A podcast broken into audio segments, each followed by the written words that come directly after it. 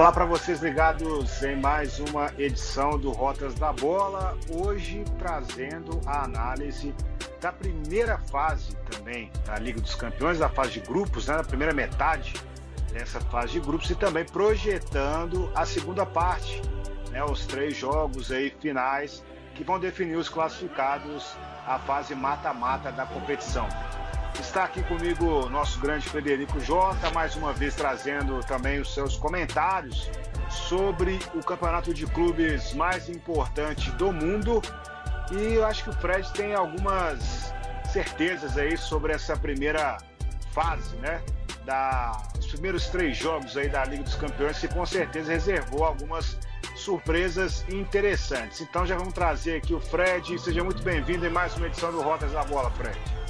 Um abraço, Josias. Um abraço a todo mundo que curte o Rotas da Bola. Pois é, Champions League com muitas curiosidades, como você disse, certezas, jogos surpreendentes, enfim, tudo o que a maior competição de clubes pode proporcionar. Lembrando ainda, né, Josias, que é um campeonato atípico ainda, sem a presença de público, com casos de Covid espalhados para tudo quanto é lado, o que influi certamente no rendimento dos clubes, né? Eu tô tranquilo no primeiro momento em relação aos resultados, porque nesse momento os quatro clubes ingleses se classificariam para a segunda fase e em primeiro lugar, Josias. Olha que coisa maravilhosa. Realmente está bem tranquilo aí para os clubes ingleses, diferente de outras equipes que estão passando aperto, até equipes tradicionais. Então vamos passar primeiro aqui só um, um geral aí dessa primeira metade aí de campeonato. Temos aí o Bayern de Munique no grupo A liderando com nove pontos, o Atlético Madrid com quatro na segunda posição. Aí entra, né, Fred, a questão do locomotivo. A gente já tinha falado aqui, eu tinha destacado naquele programa especial, falando que o locomotivo não estava inspirando muita confiança, não. E realmente o clube russo vem passando dificuldade, inclusive no campeonato local, que é, no, no, último fim, no, na última rodada né, do Campeonato Russo, acabou passando uma situação complicada, sofrendo uma goleada pro, no clássico para o Dinamo de Moscou. Foi um, um, jogo lá de 4 a 1 e passou o trator sem dó mesmo, o Dinamo de Moscou. Temos no grupo B, olha para você ver, Fred, você disse, a gente, a gente pode até comentar, aqui, vamos começar comentando né, sobre os grupos. O que, que você viu aí desse grupo A? Né, com o Bayern de Munique líder, né, o atual campeão, já estava aí muito na cara que ia conseguir é, ser, ir muito bem nessa, nessa primeira metade da Champions League, conseguiu estabelecer, são três vitórias, líder, e depois vem o Atlético Madrid com uma vitória, um empate, uma derrota, quatro pontos. O Locomotivo ainda tem chance, né? São dois empates e uma derrota. E agora entra aí uma situação dos times da Red Bull, né? O Salzburg Está na última posição do grupo A, Fred. Pois é, uma coisa aí que chama atenção. Se a classificação é mais ou menos dentro daquilo que a gente pensava, né, Josias? O que me surpreende é o seguinte: em três jogos, o Bayern fez 12 gols. 12. 12. É uma média assustadora. O Bayern surpreendeu não por ser primeiro, mas por logo de cara ter feito 4 a 0 no Atlético de Madrid e na última rodada fez nada menos do que 6 a 2 no Salzburg fora de casa. Ou seja, uma predominância total, absoluta e restrita, impressionante como o Bayern montando, é, seguindo com uma dominação impressionante, né? O Atlético de Madrid, por outro lado, né, me decepciona num primeiro momento, pelo fato de, mesmo estar tá com o Soares, por exemplo, no elenco, hoje o Atlético de Madrid tem menos três gols de saldo. É um time do Simeone que tomou sete gols em três jogos. Ah, ok, tomou quatro do Bayern num jogo só. Mas, por outro lado, Josias, tomou dois do Salzburg jogando em casa e apenas empatou com o Lokomotiv fora de casa. Então, se o Bayern é uma confirmação e os números sempre impressionam, o Atlético de Madrid, por outro lado, me incomoda a falta de produção. Porque se a gente for analisar os jogos dessa etapa final, começando agora na quarta-feira, terça e quarta, né, 24 e 25 de novembro, me incomoda um pouquinho a questão do Atlético Madrid, que obviamente vai jogar mais uma vez com o Bayern, decide na última rodada, já no início de dezembro, uma vaga contra o Red Bull Salzburg na Áustria, ou seja, dependendo do que o Atlético de Madrid fizer, até lá pode, che pode chegar nesse jogo sem estar classificado e pode se complicar muito. Então tem o jogo da, da quarta rodada, que é na quarta-feira, dia 25, o Atlético de Madrid recebe o Locomotivo e tem que ser um jogo decisivo para o Atlético de Madrid. O Bayern, obviamente, né? Não vou nem discutir, já está classificado, já pode começar a pensar na segunda fase, Josias. Exatamente, Fred. E só para dar uma corrigida aqui, eu falei que foi 4 a 1 o jogo lá, mas foi 5 a 1 para o Dinamo de Moscou em cima do Lokomotiv, o Lokomotiv que hoje ocupa apenas a oitava posição no campeonato russo, com 21 pontos, e como você disse, até foi surpreendente esse empate que o Lokomotiv conseguiu aí com o Atlético Madrid por 1 a 1 nessa terceira, nessa terceira rodada. Agora a gente vai falar sobre o grupo B. E eu lembro que você disse no grupo B que você esperava uma produção boa do Borussia Mönchengladbach e o Borussia hoje é o líder da chave com cinco pontos. E aí temos o, temos o Shakhtar Donetsk na segunda posição com quatro. E aí fica a surpresa, né, Fred? Real Madrid e Inter de Milão, cada um aí, a Inter ocupando a última posição da chave e o Real Madrid sendo o terceiro com quatro pontos empatado com o Shakhtar mas vivendo uma crise, né? uma crise interna. Muita gente falando, inclusive, que o Real Madrid vai ter que cortar gastos, né? Até o presidente da de La Liga, né, disse recentemente aí que os clubes eles têm que começar a estabelecer metas aí de questão de pagamentos, porque a situação está ficando um pouco complicada ali no futebol espanhol, muito devido à pandemia também. A gente sabe que clubes como Real Madrid e Barcelona tem como grandes atrativos a questão da torcida, do público no estádio e tal também. Muitas vendas relacionadas à, à própria merchandising. E os clubes hoje não contam mais com isso, além do que a crise está espalhada por todo o planeta. Né? Então, além da crise futebolística, tem também a crise financeira. O que está acontecendo com o Real Madrid e também com a Inter de Milão, Fred? Ô, Josias, esse grupo certamente é o grupo que trouxe mais resultados inesperados, né? Eu imaginava, como a gente falou aí, como você lembrou na nossa pré, né, nossa apresentação da Champions League, eu confiava num bom desempenho do Borussia e do, do Mönchengladbach. Empatou com a Inter fora de casa, empatou com o Real Madrid em casa, vencendo o jogo de 2 a 0 sofreu o empate.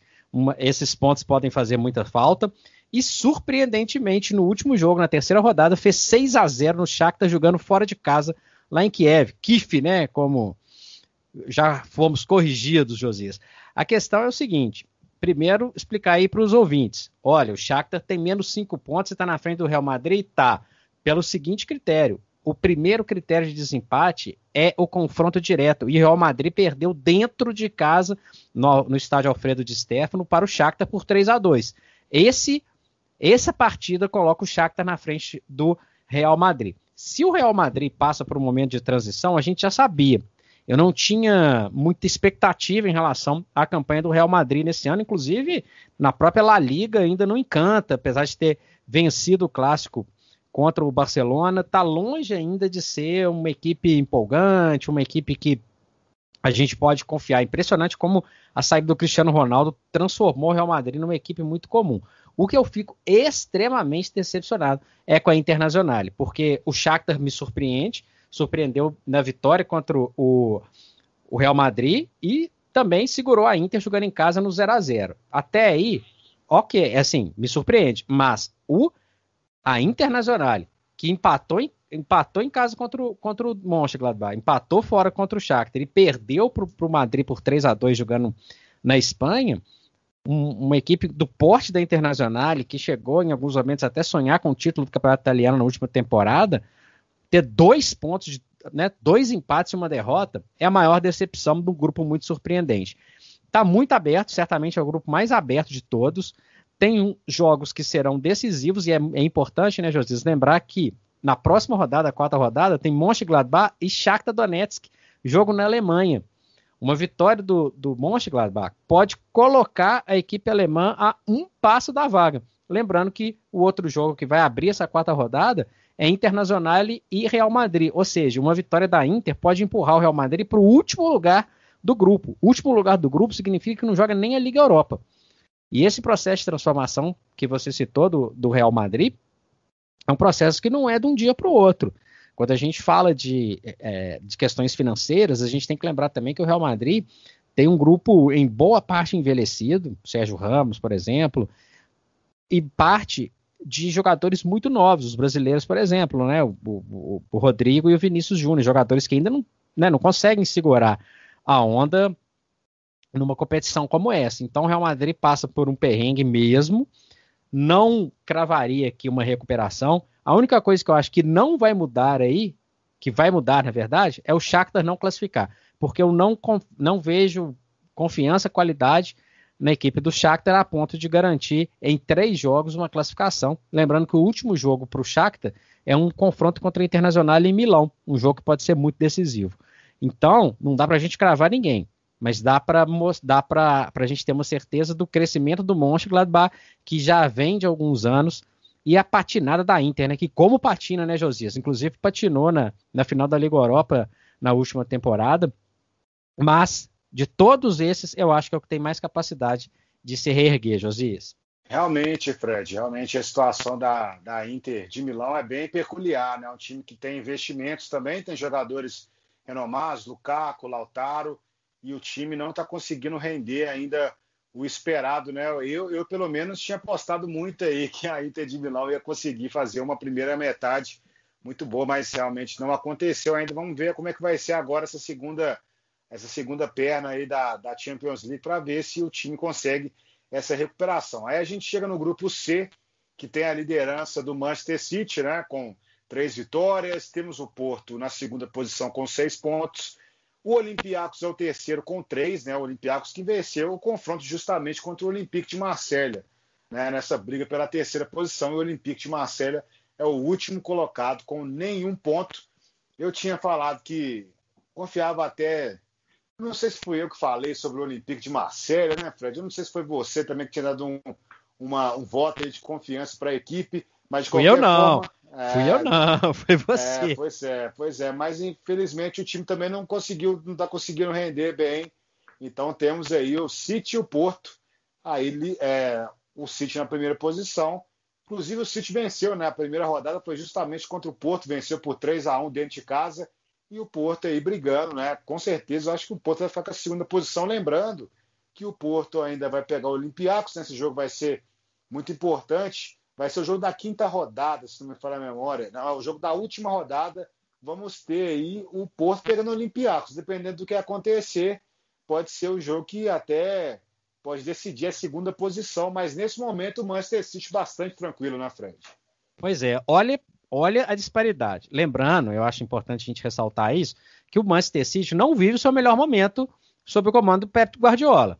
Está muito longe daquele time dominante, daquele time que foi muito bem nas últimas temporadas, sobrando, inclusive, alguns momentos da Premier League, patina na Premier League, mas mesmo sem ser brilhante, três jogos, três vitórias na Champions League e só tomou um gol. Fez nove gols, né? Ganhou todos os jogos é, fazendo três gols, só sofreu um gol sofreu o gol exatamente no jogo de abertura, o gol do Porto. E é impressionante a gente imaginar, sabe o que, Josias? O Olympiacos tem um gol. Um gol. Exatamente da vitória de 1 a 0 sobre o Olympique de Marseille. E o Olympique de Marseille conseguiu a proeza de não fazer gol nenhum. Então, assim, é, é aquele grupo que o melhor vence os três, o segundo melhor vence dois, e os dois piores batalham ali. Eu acho que o Manchester City ainda está no processo de reformulação, vai se classificar no grupo, mas não vejo ainda como uma força capaz de da gente colocar ali aquela grana, vamos apostar no Manchester City. Não, não aposta não, gente. Não aposta não, que eu não sei se é um time ainda para ser campeão da Europa, grande sonho do clube de Pepe Guardiola. Agora, temos jogos importantíssimos e decisivos. O Olympique de Marseille, ele vai visitar o Etihad Stadium na última rodada. Pode ser que chegue eliminado se não mudar o, o seu estilo de jogo. Um, uma equipe muito aberta, uma equipe frágil na defesa, enfim. O Olympiacos parece que tem um pouco mais de cancha para pelo menos brigar pela Liga Europa. Na minha avaliação, se não tiver nenhuma surpresa, a quinta rodada que vai ser bastante decisiva, já que o Marseille recebe o Olympiacos na França e o Porto recebe o Manchester City. um bom desempenho na quarta rodada, quando tem Olympiacos e Manchester City, City favorito o Olympique de Marseille e Porto pode mais ou menos já, já encaminhar as, a, a, classificação. O fato é, Josias, que são quatro clubes que estão longe dos seus melhores dias. Então, hoje, hoje, a gente falando hoje, em novembro, não dá para cravar nenhuma campanha muito longa de nenhum desses clubes, viu, Josias? Chega no grupo D, que é o grupo que tem aí também a presença de mais um inglês na ponta, que é o Liverpool. O Liverpool com nove pontos, o Liverpool também que vive uma fase oscilante, né? Inclusive o pessoal criticando muito o Roberto Firmino. É até curioso, né? O Roberto Firmino ele não está funcionando muito bem aí na equipe do Liverpool, mas na seleção brasileira ele vem regulando. Aí a gente tem o Ajax na segunda posição com quatro pontos e temos a Atalanta na terceira também com quatro pontos e brigando aí por essa segunda posição nesse momento. E o Midland na última posição com nenhuma vitória e também com zero pontos, né? O time que é o saco de pancadas realmente do grupo. Mas essa briga vai ser boa, hein, Fred, entre Ajax e Atalanta nesse momento. Pois é. O que me surpreende, na verdade, até agora, foi o desempenho do Liverpool impressionante fora de casa contra a Atalanta, né, Josias? Um jogo que pode fazer muita diferença para o clube italiano. O, o, Liverpool fez 5 a 0 na Atalanta jogando fora de casa. Lembrando que nessa temporada a Atalanta joga em Bergamo, não em Milão, como foi na temporada passada, porque tinha reformas no seu estádio. Ou seja, ok que não tenha torcida, mas a gente esperava um desempenho melhor da Atalanta quando o mandante a Atalanta empatou com a Ajax, com a Ajax em casa, 2 a 2 um jogo que também pode ser decisivo, e tomou 5 do Liverpool jogando em casa. Ou seja, vai fazer agora dois jogos fora de casa, e isso pode fazer muita diferença. Joga exatamente contra Liverpool e Ajax fora de casa. Então a Atalanta ela vai ter que fazer aquele efeito surpresa que teve na última temporada. Vai ter que fazer uma campanha de superação. E o jogo decisivo vai ser contra o Ajax. Então é muito interessante ver é, essa partida, porque a quarta rodada tem o Ajax recebendo o Midtjylland, que evidentemente está fora da briga, e o Liverpool recebendo a Atalanta. Então o Liverpool deve se né, continuar com esse desempenho, ter um momento mais de tranquilidade, talvez já se classificar, e o Ajax vai, ao que tudo indica, vencer o Midtjylland e complicar a situação da Atalanta. Ou seja, a última rodada que prevê um Ajax e Atalanta vai ser um baita, uma, uma baita decisão, dependendo do desempenho da Atalanta. O Liverpool, mesmo numa fase de transição, Van Dijk machucado, o Fabinho chegou a machucar, vários problemas por Klopp, tem uma defesa super sólida, não tomou nenhum gol nesses jogos. Oito gols a favor e nenhum contra. Então é muito interessante esse desempenho do Liverpool. A gente sempre considerou a defesa do Liverpool muito forte, mas uma, de, uma defesa hoje que tem problemas. Né? O Alisson se contundiu por um tempo, o, o Klopp teve vários problemas ali para montar a defesa, o sistema defensivo. o Liverpool mantém uma tranquilidade, vai se classificar e a briga vai estar tá ali. Ajax e Atalanta, talvez com uma decisão para o dia 9 de dezembro, uma quarta-feira, última rodada da fase de grupos da Champions League. Até lá, a Atalanta tem que melhorar muito. Não é a mesma Atalanta do ano passado. E o Ajax, mais uma vez, né, Josias, passa por um momento de transição. Perde uma quantidade enorme de jogadores, depois começa uma remontagem de equipe e assim vai oscilando. Mas impressionante como sempre é, consegue produzir futebol de qualidade o Ajax. É uma pena que não tem como se sustentar e sustentar a qualidade dos seus jogadores jogando na Holanda. Realmente, a gente agora vai caminhar aí para o grupo E. O grupo E que também tem aí a liderança de outro, outra equipe inglesa, que é o Chelsea. Inclusive, você destacou a questão do Liverpool não ter tomado nenhum gol. O Chelsea também na mesma situação, né? Lidera a chave, está empatado aí com o Sevilha, os dois com sete pontos, mas no caso o Chelsea também não sofreu gols, né? É, são sete gols marcados e nenhum gol sofrido, duas vitórias e um empate. O Sevilha também na mesma situação, com duas vitórias e um empate, sete pontos na segunda posição.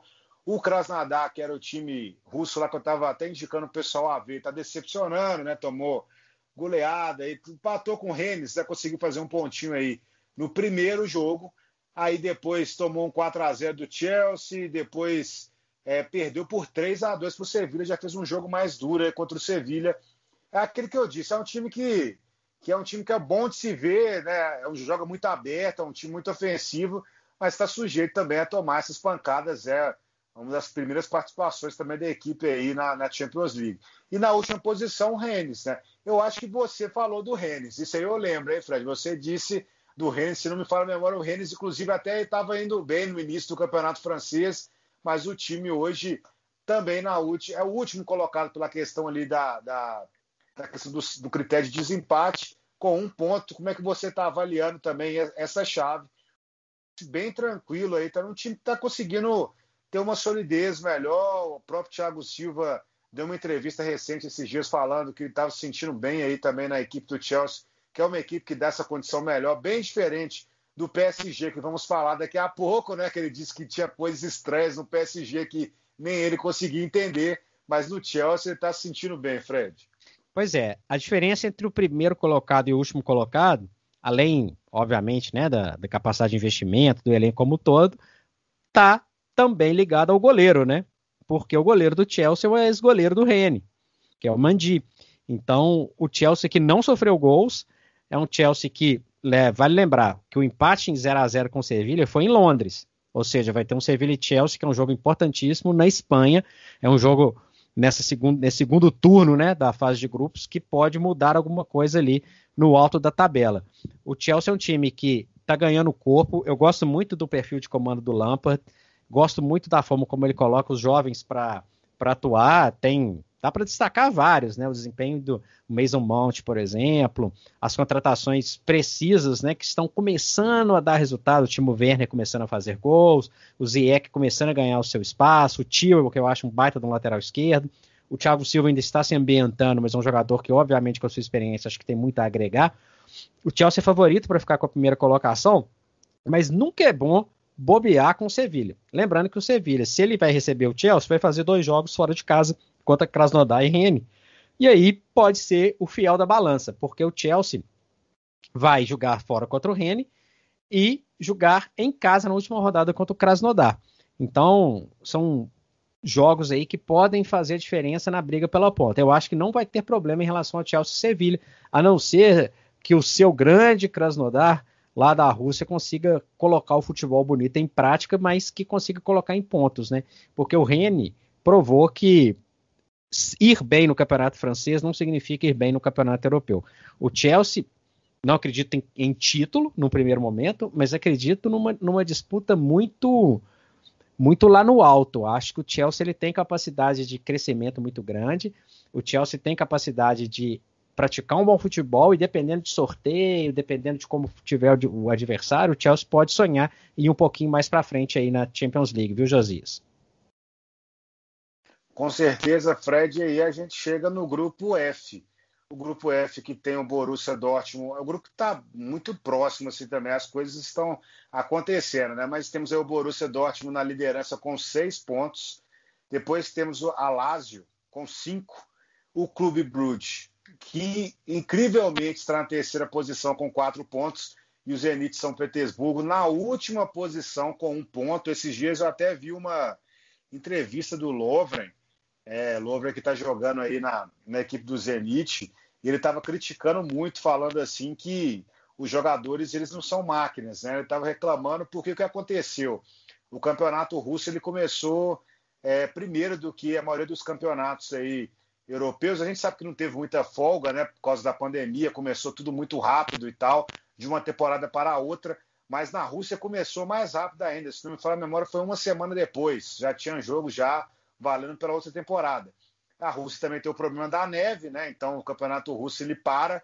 Mas o Zenit ele está na segunda posição hoje do campeonato russo com 30 pontos. Ele está é, atrás hoje da equipe do CSKA, que vem bem, surpreendendo, 31 pontos. E o Zenit era para estar bem melhor na Champions League, mas eu até apostava numa, numa segunda posição para o Zenit. Mas o time campeão russo aí, de forma seguida, né? Ele não está conseguindo render muito bem, não. E o time belga, o Clube Bruges, já está na quarta posição, brigando ali com a Lazio pela segunda. Ou seja, e fora isso, Hoje o Clube Bruges está a dois pontos do Borussia, que é o líder. Né? Então o grupo está bem embolado aí. Vamos ter uma segunda metade bastante interessante, Fred. Exatamente. Não despreze o futebol belga, viu, Josias? Não despreze. Já desprezaram na Copa do Mundo 2018 aí, não despreze. O Clube Brude, ele tem uma certa consistência, acho interessante, porque passa por um processo de crescimento, inclusive interno, na Bélgica, e a ponto de chegar e vencer o Zenit fora de casa. Porque isso é muito interessante ver a evolução do, do, do Bruges, porque conseguiu um empate diante da Lazio, e o jogo que seria o jogo da a afirmação do Bruges, perdeu em casa 3 a 0 para o Borussia Dortmund, que na verdade é o que faz diferença para o clube Bruges não estar tá ainda melhor nessa competição, viu, Josias? Inclusive, eu vejo com muitas, com, muito, com uma possibilidade muito interessante do Clube Bruges de fazer uma gracinha, porque recebe o Zenit, que até agora é muito mal, e decide na última rodada, no dia 8 de dezembro, possivelmente uma vaga com o Talásio, dependendo de como eles progredirem nessa, nesse retorno que torna a missão do Bruges um pouco mais difícil é o fato de jogar de cara na terça, dia 24, contra o Borussia na Alemanha, porque a Lazio recebe o Zenit. Se o Zenit seguir nessa, né, nesse, né, com esse desempenho seu lamentável, a Lazio pode ganhar distância. Se o Zenit começar a crescer, aí eu já começo a cogitar uma possibilidade do Bruges caminhar. Vale lembrar nesse grupo que, mais uma vez, o Haaland não para de fazer gols, o Borussia continua num, numa crescente em relação à última temporada, continua, passa a ser uma equipe um pouco mais consistente, brigando no, um pouco mais acima na Bundesliga, apesar de não fazer frente ainda ao, ao Bayern de Munique, mas transmite uma capacidade de, de crescimento e uma capacidade, na minha avaliação, de ir um pouco mais longe.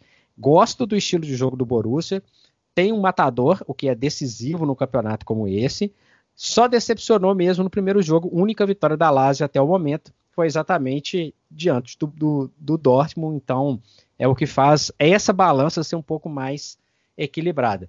Mas o Borussia, Borussia Dortmund com dois jogos em casa na segunda metade da fase dos grupos, na minha opinião, é o grande favorito.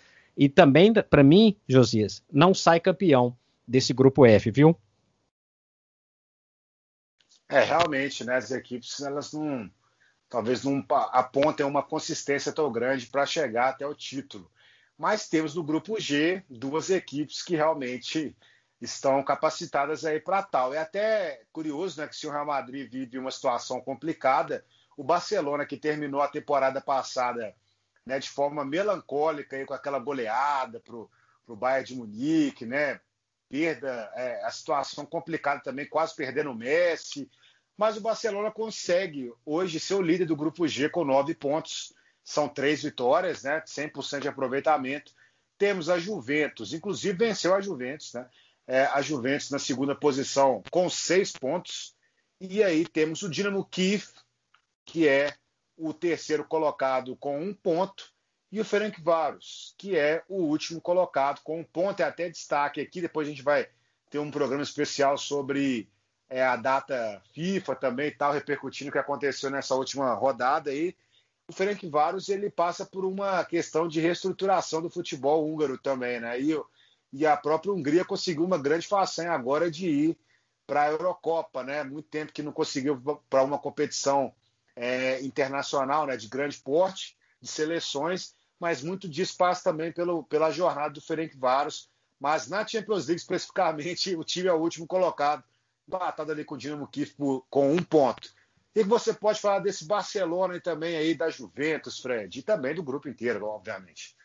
O Barcelona, ele ainda, ele tá longe ainda, mas bem longe ainda de ter um futebol que encante ou que mereça uma aposta nossa, Josias, assim, de, olha, esse time ele pode ser campeão. Tá longe, tá muito longe disso. Não gosto do, do, do atual, do, do estilo do Barcelona. É uma equipe ainda muito devagar, muito devagar. Uma equipe que a gente viu, inclusive, teve um lance é, do, do, do, Messi contra o Dinamo Kiev, que ele simplesmente está andando dentro de campo. A bola está rolando do lado dele, está desinteressado. Então, não vejo muita muito desenvolvimento do Barcelona a ponto de chegar em algum título ou, né, assim, encarar equipes que estão mais fortes, Liverpool, Bayern de Munique, etc. O jogo importante da chave não teve Messi e Cristiano Ronaldo. Cristiano Ronaldo com coronavírus não jogou. E aí a gente vê que faz diferença mesmo, porque o Barcelona, mesmo longe de ser um Barcelona empolgante, venceu o, a, a Juventus na Itália, né? É o que faz a diferença nesse momento na pontuação. E eu queria trazer aqui uma, uma, uma tração, na minha opinião, em relação ao Ferencváros. É o último colocado, tomou sacolada do Barcelona, mas tem ninguém, que é o atacante camisa 10 do, do, do Ferencváros, que foi um jogador que tentou muito, tentou muito, foi, é, sabe, que tentou carregar a equipe nas costas nessas partidas todas que fez. Gostei muito, é um jogador que merece ficar de olho. Pode ser um jogador que pode trazer alguma, alguma um, um fato novo, não em termos de classificação, mas em termos de, de futebol mesmo. Então a gente tem a Juventus chegando com o Cristiano Ronaldo já recuperado, aí faz toda a diferença. É um, é um jogador que, no momento, muito mais empolgado, apesar de já começar a ter rumor da sua saída da Juventus né? Assim como tem do, do Messi no Barcelona, mas é um jogador que, na minha avaliação, ele está mais ligado ao clube do que o Messi está hoje. E o, o Dinamo Kiev e Frank Varos, tecnicamente, eles estão muito longe de qualquer coisa, vão brigar na última rodada, inclusive, um confronto entre os dois na Ucrânia, vão brigar ali pela vaga na Liga Europa com favoritismo para a equipe ucraniana. E, na mesma rodada, Barcelona e Juventus no Camp Nou pode ser o jogo que vai decidir a liderança do grupo caso caso não aconteça alguma surpresa, né? O Barcelona tropeçar lá em Kiev, em Kiev, será? Acho pouco provável. Então, provavelmente nós vamos ter um, um, um 100% de aproveitamento até o encontro do clássico no final. Lembrando que eu, te, eu vejo a Juventus com toda a capacidade de chegar no Camp e vencer o Barcelona, viu, Josias? Exatamente, eu vejo isso também. Pode ser uma reação, e aí sim também contando com o Cristiano Ronaldo, né?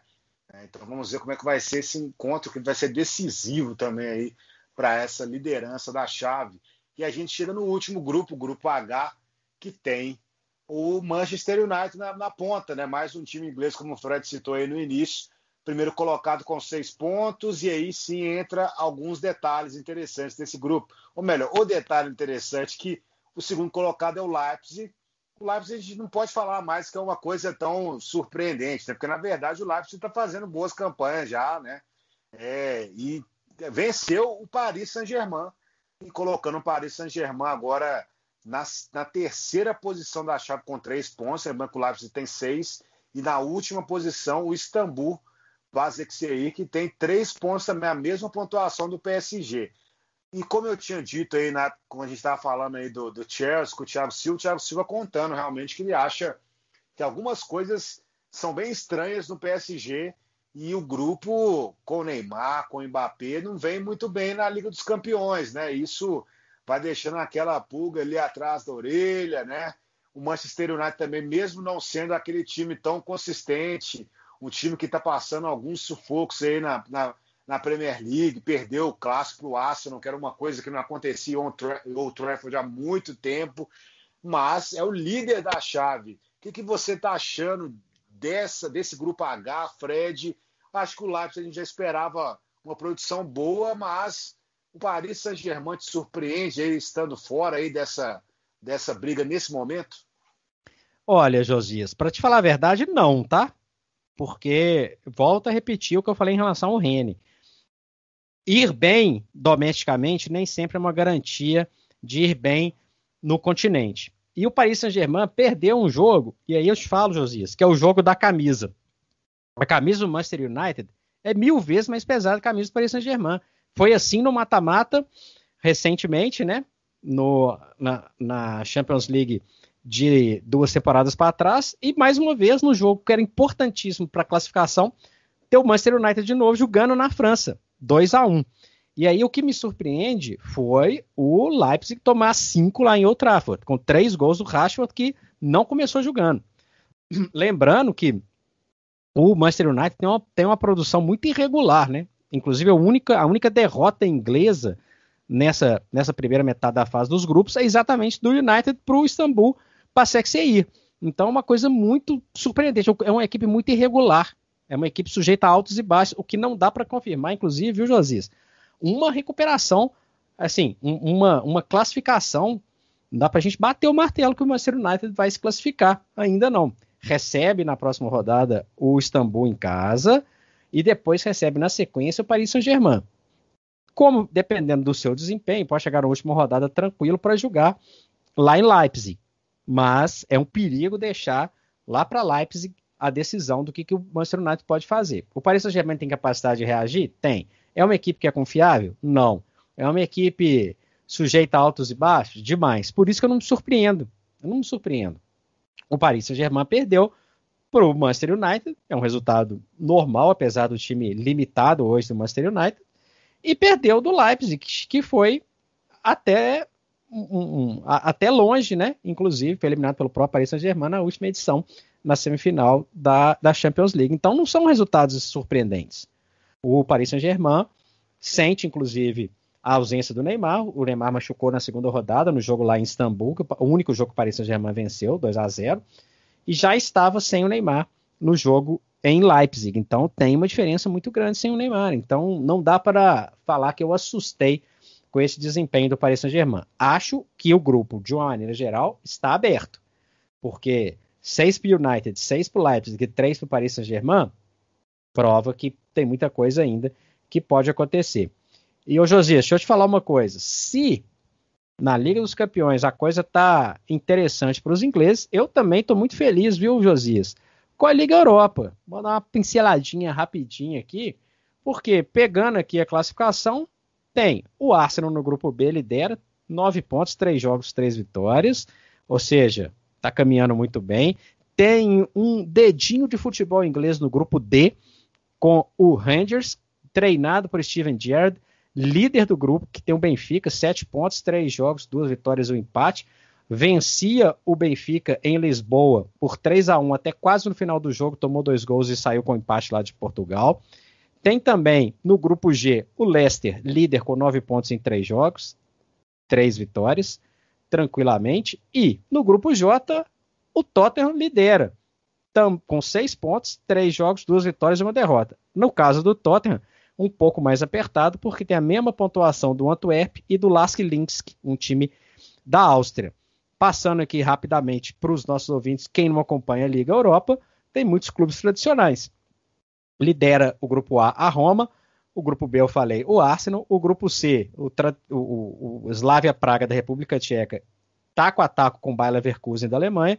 O grupo D, que eu falei, tem o Rangers e o Benfica empatados com sete pontos. No grupo E, a surpresa, que é o PSV Eindhoven, é o terceiro lugar. O primeiro é o Granada da Espanha, o segundo é o PAOK da Grécia, que é o antigo clube do Abel Ferreira, hoje técnico do Palmeiras. No grupo F, liderança surpreendente do AZ Alkmaar, da Holanda, o Napoli em segundo e o Real Sociedade em terceiro. Os três com seis pontos. Lembrando que o Real Sociedade está lá no alto no Campeonato Espanhol e faz uma campanha muito interessante. No grupo G, como eu falei, tem o Leicester liderando com nove pontos, o Braga em segundo. No grupo H, o Lille é o líder com sete pontos e o Milan, que vai muito bem no Campeonato Italiano, é o segundo com seis tomou uma sapatada em casa na última rodada, 3 a 0 por Lille, jogando em Milão. No grupo I, Vila Real lidera, com o Maccabi Tel Aviv em segundo.